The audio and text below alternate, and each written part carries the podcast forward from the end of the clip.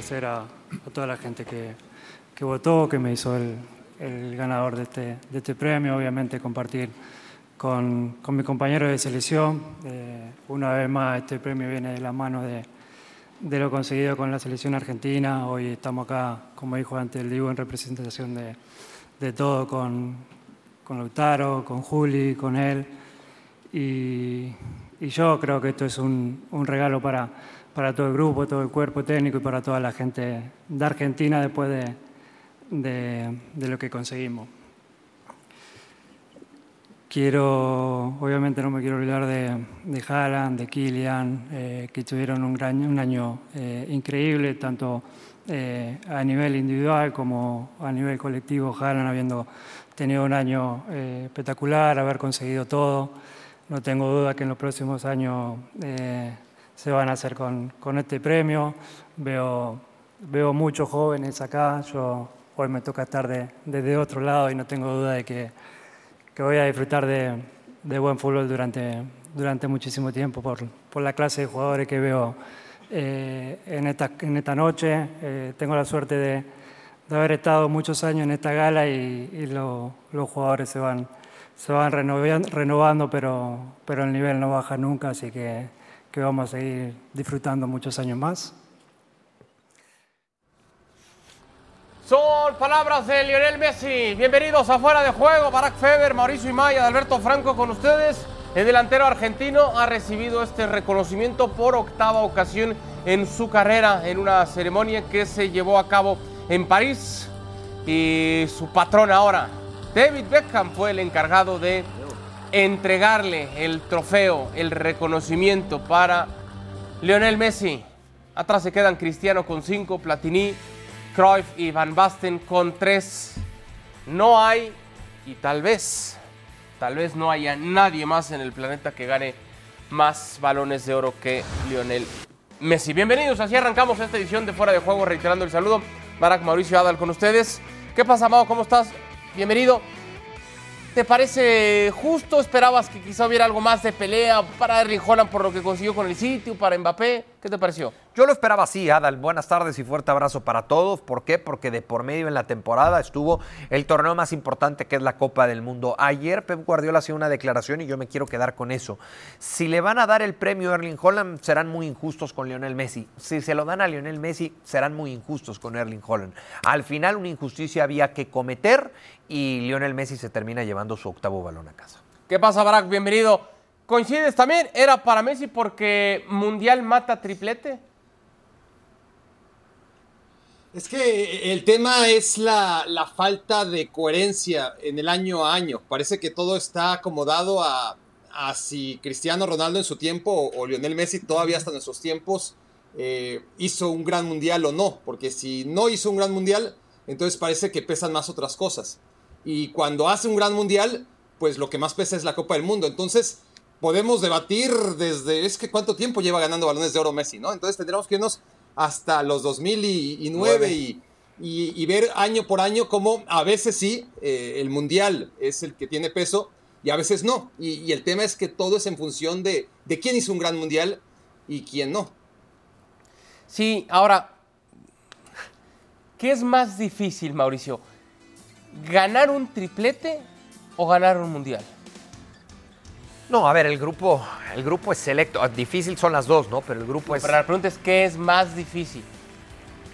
Bueno, estaba empezando a responder. A ver. Déjame termino y después, si quieres, lo, debatimos. Eh, ¿Cuántos campeones del mundo hay en la historia? Muy pocos. Eh, conseguir ese título no es cualquier cosa. Muchos dicen, son siete partidos. No, no, no nada más son siete partidos. Eh, hay, que, hay que trabajarlo mucho para, para poder ganarlo el propio Messi. ¿Cuántas copas del mundo jugó y hasta dónde la pudo conseguir? Eh, al final yo sigo viendo la Copa del Mundo como el, como el máximo evento y coincido mucho en lo que dice en lo que dice Barack. Lo que falta aquí es congruencia. ¿Por qué? Porque en el 2010 el premio debió, haber sido para Xavi, para Iniesta, hasta para el propio Iker Casillas y terminó siendo Messi.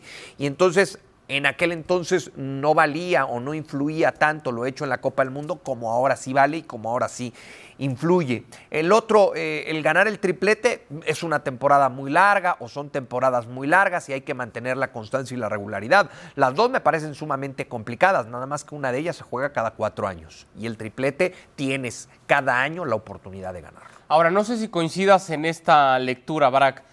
Lionel Messi hace campeón a la selección de hace campeón a la selección de Argentina, mientras que el City hace campeón a Erling Holland o el City es campeón de este triplete con Erling Holland. ¿Coincides con eso?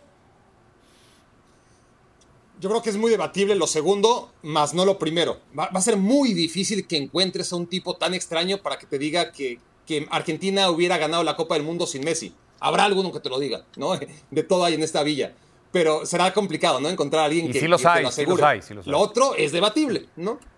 Los, debe haber, los debe haber, pero, pero, pero menos que aquellos que, estarán divididos en torno a si el Manchester City habría sido capaz de ganar la, el triplete aún sin Erling Holland. Lo que tenemos es información de lo que ocurrió cuando no estaba Erling Holland, o más bien de lo que no ocurrió mientras no llegaba Holland, y lo que sí ocurrió desde el primer año que llegó Erling Holland. Eso es lo único que tenemos, ¿no? Y, basado en eso, pues podemos estar seguros que fue muy importante que llegara el noruego a este Manchester City, que estuvo tan cerca tantas veces y que se quedó en la orilla. El tema con Erling Holland em, y el peso específico que tuvo en el Manchester City respecto al peso que tuvo Lionel Messi en la selección argentina es que Lionel Messi apareció en toda su gloria en semifinales y, y en la final, ¿no? Mientras que Erling Holland se apagó, eh, más allá de que el Manchester City fue autosuficiente y también se benefició de toda la atención, ¿no? Eh, al final esto es un juego de equipo, ¿no?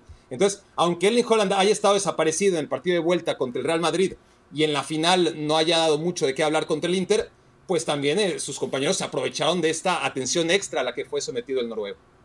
Sí, es una, a ver, es una realidad que está, está muy peleado, está muy disputado. Me llama la atención que la plática se va a Holland y no tanto a Mbappé. Recordar que Mbappé, si no es por esa tajada del Dibu Martínez en los últimos suspiros del partido, quizá hoy el premio habría sido entregado para Kylian Mbappé, ¿no?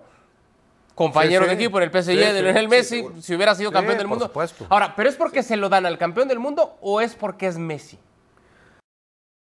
Yo creo que en esta ocasión influyen, influyen las dos, eh, influyen las dos, Adal, porque si no hubiera, si, si, hubiera sido otro futbolista el campeón del mundo, no sé qué tanto hubiera, hubiera pesado. Eh, yo creo que esto también es un reconocimiento, no estoy diciendo que esté bien, eh, un reconocimiento a lo que ha sido en la historia del fútbol Lionel Messi, lo que ha logrado, el decir, bueno, pues tenía siete, ahora que tengas ocho para seguir llenando tu, tu vitrina, inclusive se hablaba de un super balón de oro como un premio especial en esta ocasión para el propio Lionel Messi. Al final se decide por un balón común, no tan corriente, pero sí común, al que estamos acostumbrados, y, sigue, sigue, sumando, sigue sumando este tipo de reconocimientos. 15 kilos, vista a su hijo, apenas si lo podía cargar. Yo en algún momento dije, a ver si no le pasa lo que le pasó a Sergio Ramos, que se le caiga. Eh, ya teniendo siete en casa, bueno, pues daba lo mismo, se le caía a este, ¿no? Eh, pero a ver, esa, es la realidad y yo por eso no me esperaba algo, algo distinto. Y sí soy de la idea que en año de mundial tiene que influir mucho lo que, lo que suceda en esta competencia. Tú lo dices, si, si Colomboani marca ese gol, eh, yo creo que el título, este trofeo estaríamos hablando de que tendría que ser para Kylian Mbappé. Y, y, es, una, es una gran reflexión esa, porque al final, estando todos aquí de acuerdo, y, y me imagino que la mayoría también de los que no estamos aquí, entonces manifiesta exactamente, plasma lo subjetivo que es este premio, ¿no? Porque al final depende de una jugada en la que ni siquiera participó Kylian Mbappé, en la que ¿Sí? no logró hacer gol y en la que Diego Martínez lo atajó. No tuvo nada que ver en eso, como en 2014 cuando se hablaba que Lionel Messi no podía ser el mejor de todos los tiempos porque nunca había ganado un mundial la diferencia estuvo en una jugada en la que Higuaín no la metió. No tuvo nada que ver con Lionel Messi. Y eso ya condicionaba el criterio de la gran mayoría a la hora de evaluar a Messi como futbolista. Una jugada en la que él ni siquiera tuvo que ver si acabó en gol o no. Entonces sí, me parece que todo esto se reduce a eso, ¿no? Eh, podemos debatir y discutir. Y, esto, y esto es tan endeble y tan subjetivo como que una jugada en la que Messi ni participa es la que termina que lo gane él y no querían Mbappé, que quedó lejísimos. Pero a ver, a ver, y me surge una pregunta, Barack. O sea, en la que no participan ni Messi ni Mbappé. Sí, sí, sí. Pero a ver, a ver, y estamos hablando de cosas que no, no sucedieron y van a suceder. Pero entonces me, surge esta duda. Si esa acción que estamos relatando con esa tajada del Dibu hubiera terminado en gol, la discusión habría sido igual de es que Holland consiguió triplete y no se, e hizo más méritos que Mbappé, o, otra vez gana tanto peso hacia tener el premio porque es Lionel Messi. Estaría muy parejo, estaría mucho más parejo. ¿Tú por cuál votabas? Si hubiera sido Francia campeona del mundo, ¿hubieras votado entonces por Mbappé o por Erling Holland? Probablemente por Mbappé. ¿Tú? Sí, yo también. ¿También? Sí. Porque entonces el Mundial Claro que el triplete sin importar quién sea. Es que influye mucho, tiene que influir en esa decisión final. Estoy de acuerdo. Por eso hay tan pocos campeones del mundo, por eso es un evento que se disputa cada cuatro años. Solamente cada cuatro años tienes la oportunidad de, lograrlo. ¿Cuántos futbolistas han pasado a lo largo de la historia y no han estado ni cerca de ser campeones del mundo? Y, y te hablo de futbolistas top. Bueno, hoy por hoy, uno. Erling Holland, ¿va a ser campeón del mundo algún día? No. Sí. No, Erling Holland es difícil. Ahora, hay dos cosas. A ver, sí, Barak, sí. Pero aquí, el tema. No, o sea, aquí el tema es que el mundial se juega un mes dentro de 48, ¿no? Es decir, hay 47 meses en los que no hay Copa del Mundo y es excepcional y, entiendo lo que dice Mau. Pero por otro lado, eh, dentro de un año hay 11 meses en los que se juegan otras cosas, ¿no? Eh, menos importantes que la Copa del Mundo, pero se juegan. Y la Copa del Mundo ya tiene sus premios, colectivos e individuales ya tiene su balón de oro, que lo ganó Lionel Messi, eh, ya estuvo premiado ahí. A mí el tema no es tanto lo que hizo en la Copa del Mundo, que es obvio, o sea, no, no vamos a hablar lo que hizo el Paris Saint Germain o lo que hizo en una liga eh, de un nivel tan bajo como la MLS o, la League's Cup, eh, no va a entrar eso a evaluación, sino lo que hizo en la Copa del Mundo. ¿Qué quiero decir con todo esto? Que, que no es tanto la Copa del Mundo, sino el hecho de que Holland ganando el triplete o, o Rodri o el que me digas, no tuvieron esta actuación. En el caso de, Rodri, pues sobre todo es el tema que, en su posición históricamente es muy difícil eh, tener reconocimiento ¿no? Eh, público. Y en el tema de Holland, yo estoy convencido que si en aquel partido contra el Real Madrid en semifinales, o en la final contra el Inter, o en los dos partidos, hubiera metido los goles que metió en todos los otros 50, el debate habría sido, no, nos hubiera dado mucho más para debatir. El tema fue que sí ganó el triplete, pero tampoco tuvo un peso tan específico en los partidos que todo el mundo vio. Sí, de acuerdo, de acuerdo. Hay, hay dos cosas que a mí me, llaman la atención y me gustan mucho de esta ceremonia de la premiación de Leonel Messi. La primera, cuando está con sus hijos, ahora ya más grandes, más conscientes de lo que está haciendo papá en el trabajo, ¿no? Bueno, Ciro. Para tratar de dimensionarlo. Ciro muy inquieto, ¿no? Sí, bueno. Ciro ya como que decía que se acaba esto. Porque ya hay siete en la casa, ¿no? O sea, ya. Pero, pero sobre todo, el, grande ya eh, entiende o puede entender un poco más para dimensionar. Y lo segundo, el mensaje que da Lionel Messi hablándole a los futbolistas jóvenes, invitando a decir, a ver, esto que tengo acá, nadie me lo regaló. Lo busqué, lo trabajé, lo soñé ah, y lo, lo, conseguí. Y ahora hace Lionel Messi esa invitación para que vaya más futbolistas en esa pelea. Y creo que es una buena noticia para el fútbol que después de la era Cristiano, Messi, hoy volteas a ver, y es que sí hay futbolistas, no sé si a ese nivel, tal vez no, pero sí muy cercanos. Sí, el propio Messi en la parte final de ese, de ese discurso da a entender, porque además lo sabemos todos, el tiempo, el tiempo pasa para, para este todos, aunque ellos parezcan superhéroes, este fue su último. Este fue su, último. Y dice, bueno, pues espero que, vayan surgiendo más y que aquí aparezcan y que reciban cualquier cantidad de, balones de oro. Y ahí hay rostros, rostros hasta cierto punto frescos, como el de Bellingham, como el de Erling Holland, el propio Mbappé, que tendrán la oportunidad, estoy seguro, estos tres, de mantener el nivel mostrado hasta el momento, de subir algún, algún día a ese escenario a recibir un balón de oro. De lo que yo tengo muchas dudas es de que pronto vivamos una etapa o una época como la que hemos vivido a lo largo de los últimos 12 o 13 años. Que estos, eh, o que este premio era solo para dos. Sí, era un binomio. Y era, y, era curioso, era fuera de lo normal cuando se llegó a colar alguno, como el caso de Luka Modric. Cierto.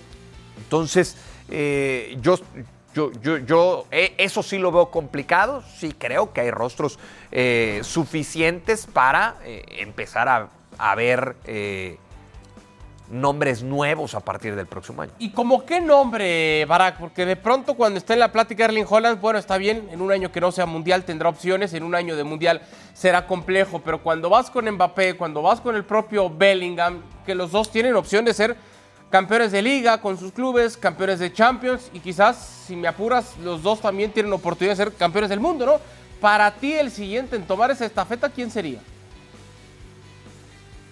Es que está, creo que bastante unificado el criterio de que va a ser Mbappé y, Holland. Pero reducirlo a una carrera de dos, como ocurrió con Messi y Cristiano, pues sería repetir la historia única del fútbol que, nunca había pasado, ¿no? Antes de, Cristiano Messi eran rachas, ¿no? Eh, Zidane y Ronaldinho, por ejemplo, coincidieron en el tiempo y, eran los mejores. Pero ¿cuántas veces se subieron juntos eh, en sus carreras siendo contemporáneos Ronaldinho y, y Zidane? Pocas, ¿no? Porque realmente dominaron eh, de manera unánime en años eh, pues dispares y, no durante demasiado tiempo. Entonces el tema con Mbappé y con Holland es que son muy jóvenes todavía y que uno apunta a que, a que van a estar ahí parados en el podio durante muchas ceremonias. Eh, pero vamos a ver, este, hay otros, por ejemplo, ahora no nos toca más que hablar de Jude Bellingham. Em, si el balón de oro se entrega hoy, lo tendría que ganar Jude Bellingham. Vamos a ver qué pasa en los siguientes nueve meses, que son los importantes de este, de este torneo. Pero hay otros jugadores, por ejemplo, como Harry Kane, que, nunca se asomó. Cierto. Porque jugaba en el Tottenham. Ahora juega en el Bayern. Depende, obvio, de si el Bayern gana o no gana la Champions, porque la Bundesliga, pues evidentemente no va a ser suficiente. Si el Bayern se mete en la final de la Champions y mete gol de penal Kane, que nadie dude que Harry Kane va a ganar el siguiente balón de oro. Eh, pero va a ser el único, ¿no? Eh, ¿no? Ya no tiene una edad como para ganar más de eso. Como Lewandowski ganó el suyo, eh, como Modric ganó el suyo, o más, bien como Benzema ganó el suyo, como Lewandowski debió ganar el suyo e increíblemente no se lo dieron. Es cierto, hay nombres y hay opciones para que en el futuro puedan, puedan tener al menos no esa pelea que decía Mauricio, tan cerrada como la que tuvieron Messi y Cristiano, sí como para estar en una batalla importante. Otros ganadores de este lunes, lo del Dibu Martínez, lo del propio Bellingham, Erling Holland y Vinicius. Hoy sale con la lengua de los Rolling Stones el Barça porque quiere rock and roll en este Montjuic. Y nos ponemos las pilas, comenzamos. No es otro clásico, es el clásico. Decide, mira, viene Cancelo, la quiere a Gundo, gana en corto, la tocaba Ferran, la va a aparecer Gundo. Ahí le quedó Gundo, gana el primero gol. ¡Gol!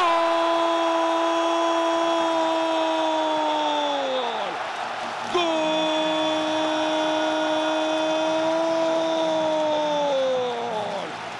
Barcelona. Por dentro para Cruz. Justo desde atrás le llegaron, viene el robo, viene Fermín que está, está, está, está, palo, palo. ¿No había cobrado falta? No la falta, sí, sí. Ya me parecía que se habían quedado todos parados, menos Fermín. Ah, tiene un amorío con los postes Fermín hoy. No, no había cobrado. Tercer palo en dos partidos. Dos en Champions. ¿Quién sigue Bellingham? Ahora con Rudiger que le va a pegar, le pegó Rudiger. ¡Wow! Pelota de Cross, puede llegar Carvajal hasta el fondo. La baja y está el empate. ¡Ojo! Reventó la red por fuera. Mira por ahí, Marito.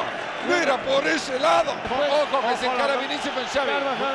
Mucho diálogo con Xavi Hernández ahí. Decide meter centro, va pasado. Ahí está. Al palo. Llega la aguja, tapó Kepa. Tapó Kepa. Increíble la que tapó Kepa. Ahora Bellingham que le puede pegar. Está el zapatazo. ¡Golazo! ¡Gol!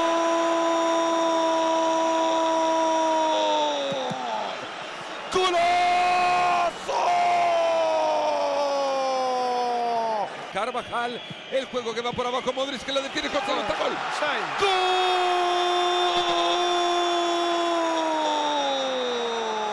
Tras el entretiempo ha sido Jude Bellingham que hizo saltar al madridismo. Lo gana el Real Madrid con los goles del inglés.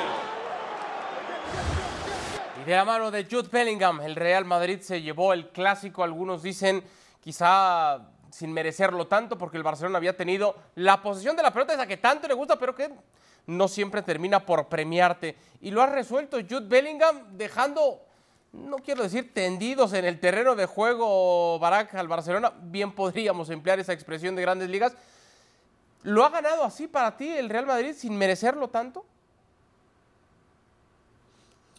A ver, yo, creo que hay dos eh, análisis eh, que van de la mano. Eh, fue una derrota cruel eso creo que no se puede debatir para el Barcelona, pero a la vez eh, no puedo decir que haya sido injusta. ¿no? Cruel sí, por la manera, por lo que ya apuntas, por lo que vimos todos, porque el Barcelona jugó de bien a muy bien durante 60 minutos, pero claramente no basta, y que cuando jugó bien o muy bien, pues no fue lo suficiente como para aprovechar las oportunidades y convertir el segundo gol que no llegó nunca. Entonces, no hablaría de injusticia, hablaría de, que es una derrota cruel, e, eso sí, pero, pero también forjada, este, sobre todo en un Barcelona que, que modificó y a conciencia, es decir, más allá que el Real Madrid y a Jude Bellingham, y que fue un factor indudablemente importante para entender qué pasó en la cancha, también el Barcelona reculó, también el Barcelona eh, quiso amarrar lo que tenía antes de tiempo contra un rival que ya conoce más que ningún otro el Barcelona y no se lo puedes permitir. Ahora lanza un, una bombita, un dardo hacia sus compañeros, hacia el vestidor Gundogan, pidiendo, pues tratando de sacudir, Mauricio, en la actitud post partido, entiendo, pero también a lo largo del mismo encuentro. Él, él, estaba esperando una reacción, él estaba esperando otra cosa. Es un plantel joven, hay muchos futbolistas muy jóvenes, pero él dice, yo vine acá a ganar. ¿Cómo cae esa declaración de alguien que tiene el respaldo por lo que ha hecho en el pasado en su carrera? ¿no? Porque si, si habla es con justa razón por lo que ha ganado, pero también es alguien que llegó hace 15 días. O sea, ¿cómo cae ese tipo de declaraciones? Si esa misma declaración la hizo en el vestidor de frente a sus compañeros, no caerá mal. Si no la hizo, el vestidor y el grupo es muy celoso y tarde o temprano le pueden pasar factura a Ilkay Gundogan. Más allá de la jerarquía, del pasado, del tamaño que tiene hoy por hoy eh, Gundogan a nivel internacional, independientemente de que tenga muy poco vistiendo estos, estos colores y esta, esta camiseta. Las cosas hablan de frente, así en el fútbol y en la vida. Eh, o por lo menos así lo entiendo, para, para poder estar mucho más cerca del, del, éxito. Y yo creo que si Ilkay Gundogan fue de frente con sus compañeros, no tendrá nada de malo que ellos lo hayan escuchado tiempo después o que lo hayan leído tiempo después en los diarios, en las redes sociales o, o, haberlo visto y escuchado en algunos programas de televisión. Yo creo que el tema va más allá de la declaración de, de Ilkay Gundogan y es como Xavi va manejando el partido en el en el segundo tiempo sobre todo, porque el planteamiento de origen no me parece, no me parece incorrecto por parte del técnico del Barcelona. Después lo que va haciendo en el camino sí creo que termina por desajustar, desestabilizar y ya no le da para más al, al conjunto blaugrana, también sabiendo y partiendo de que tenía muchas ausencias. ¿El partido lo pierde Xavi, Barak? Sí, sí, sí, si tenemos que reducirlo, está claro que que tenemos que entender que, los que juegan son otros, no el técnico, y que hay que matizar siempre una declaración eh, que un solo jugador o un solo técnico o un solo responsable no hay. Pero si vamos a repartir el pastel de responsabilidades, el, hombre que decide sacar a Fermín y meter a, Oriol es Xavi, ¿no? Y no es el hecho de Oriol o el hecho de Fermín, no, no pasa nada si entra Oriol o si sale Fermín es el mensaje que das. Un hombre más detrás de la pelota, un hombre menos por delante de ella. Eh, en un momento del partido donde todo estaba controlado y donde el Barcelona se sentía, estaba más cerca del 2-0 que del 1-1. Eh, Robert Lewandowski, en una situación en la que sabíamos de antemano, eh, después de tanto tiempo de inactividad, era muy difícil que aún llamándose Robert Lewandowski pudiese hacer algo importante el partido, sobre todo por la dinámica que éste llevaba, y decide hacer ingresar al, al polaco. Eh, y en general, un Barcelona que, al que el Real Madrid sí retrasa, pero que también da un paso para atrás, eh, sin ninguna duda. Eh, tiene mucha responsabilidad. Sería, creo que, demasiado drástico decirte que es el culpable, pero es el responsable, sin ninguna duda. ¿Y a todo esto cómo queda parado el Real Madrid, Mau?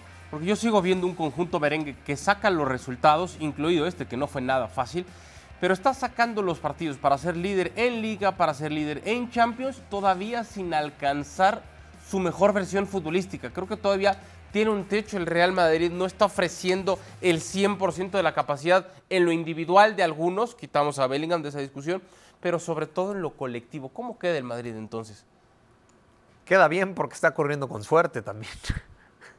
Y eso, y eso muchas veces es, importante. Pero ya los ha premiado con títulos, ¿no? el, ganar el ganar a veces sin merecerlo tanto, porque yo comparto esa idea que, que decía Barak o que compartía Barak hace unos instantes.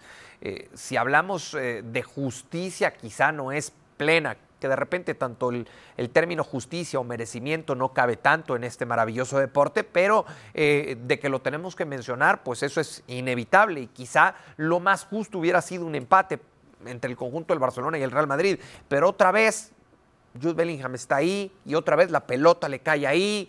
Eh, cuando para empezar el compañero ni siquiera hace un buen control, la pelota le, queda así de cómoda porque el compañero no hace un buen control y eso deja eh, en desventaja al defensa rival. Tiene que ver también mucho con, con esa estrella, ¿no? Esa estrella que tiene el equipo, que tiene los jugadores dentro del terreno de juego y el técnico desde la banca. Ayer yo lo platicaba con Mario Carrillo y me decía, sí, nada más que eso en el fútbol tarde o temprano se acaba. Yo sigo viendo al Madrid igual. Yo no lo veo para ganar ni Liga ni Champions. Ni Liga ni Champions. ¿Tú, Barak? Yo lo he visto ganar Liga y Champions como juega el Real Madrid, entonces no te puedo decir que no. Eh, yo creo que, que, hay que aprender de, dolor, de, la historia, ¿no? que, que sirva de algo. el pasado. No, claro, porque, porque, a ver, eh, está claro, es, decir, si, hacemos un análisis racional, que es lo que nos debería de corresponder, pues sí, este, tarde o temprano, jugando así, habrá un rival que, no te dé las facilidades del Barcelona, habrá un momento en el que no saques el partido remontando como suele hacer el Real Madrid, habrá un momento en el que no te alcance, pero es que le ha alcanzado, le ha alcanzado muchas veces. Y, y está claro que ahora tiene un déficit muy importante que no tenía en esas otras veces, que es la falta de un centro delantero. Eh, ya no hablemos de un tipo como Karim Benzema, de un centro delantero como quiera que se llame, ¿no? Eh, que sea de élite. no lo tiene el Real Madrid, esa podría ser la gran diferencia en el análisis. Pero es que lo mismo decíamos cuando, un poquito menos sin casillas, ¿no? ¿Qué, va a hacer el Real Madrid sin casillas? Pues no pasó nada, Keylor Navas ganó tres Copas de Europa. ¿Y, ¿Y qué va a pasar sin Cristiano Ronaldo?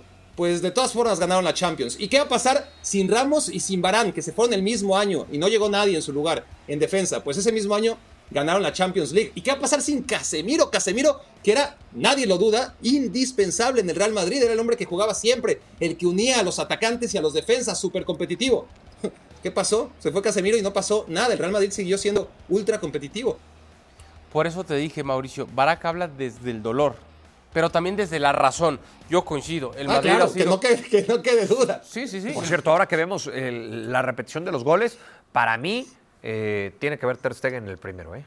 Ya vas a empezar a tratar de, de quitarle algo. No, no, no, para mí ataca mal la pelota. Ya. Bueno, le quites algo. Es, es, es, un es, un bombazo por parte de Bellingham, pero. Eh, no le quites nada de ese gol. Para, para el nivel. Deja pasar tu comentario. De Ter Deja pasar tu comentario. haber hecho más. Es un golazo por parte de Jude Bellingham. Déjalo. No, yo no lo califico así. Cuando colabora yo, con el ¿eh? rival, para mí no es golazo. ¿Cómo, Barak? No, no, no, pero tanto, tanto no. A ver, este, creo que yo estoy a la mitad de los dos. Eh, me parece que pudo hacer más. Pelota, pero bueno, repasamos lo que ocurrió en el duelo entre el Granada y el Villarreal para cerrar la jornada 11 de la Liga. Gerard Moreno marcaba así a los 18 minutos de partido para conseguir el primero y luego por la vía del penal Barak el propio Moreno marcaba desde los 11 pasos el 2 a 0. Villarreal que, que tenía esa complicación, ¿no? Desde, desde el inicio, este, el déficit de puntos que, que lleva a lo largo de la temporada y que tuvo un muy mal partido la semana pasada ¿eh? en contra del Alavés, pero que lo pudo definir muy rápido o encaminar por lo menos en los primeros minutos. Zorros marcó el tercero y luego iba a Mau a descontar Sánchez así. Sí, eh, con muchos partidos esta jornada entregándonos una muy buena cifra en cuanto a goles se refiere. Hubieron muchos partidos entretenidos y este no fue la excepción. Y al 34 llegaba así el disparo Usuni para poner el 3 por 2 35 minutos de juego y había 5 goles ya en la pizarra. Al final así el Villarreal termina imponiéndose. Lo que decíamos, el Madrid es líder con 28 unidades. Lo del Girona sigue siendo fantástico. Mismos puntos ubicado en el segundo puesto. Atlético es tercero. El Barcelona tiene que conformarse con ese cuarto lugar por el momento. Bueno. Llegamos así al final de esta edición de Fuera de Juego. ¿Algo más que quiera agregar, señor Rimay? No, nada más. ¿Todo bien? Nada más que ojalá la próxima jornada sea igual de entretenida que esta. Ojalá que sí. sí. Eso de muchos goles es cierto, ese espectáculo, pero también manifiesta carencias en la marca. por cierto, muchos en la última jugada del partido, ¿eh? en el último suspiro. Es cierto, es cierto. Bueno, gracias, Barak, nos vamos. Saludos. A nombre de Barack Feber, de Mauricio Imay, soy Adalberto Franco y esto fue Fuera de Juego. Gracias y hasta la próxima.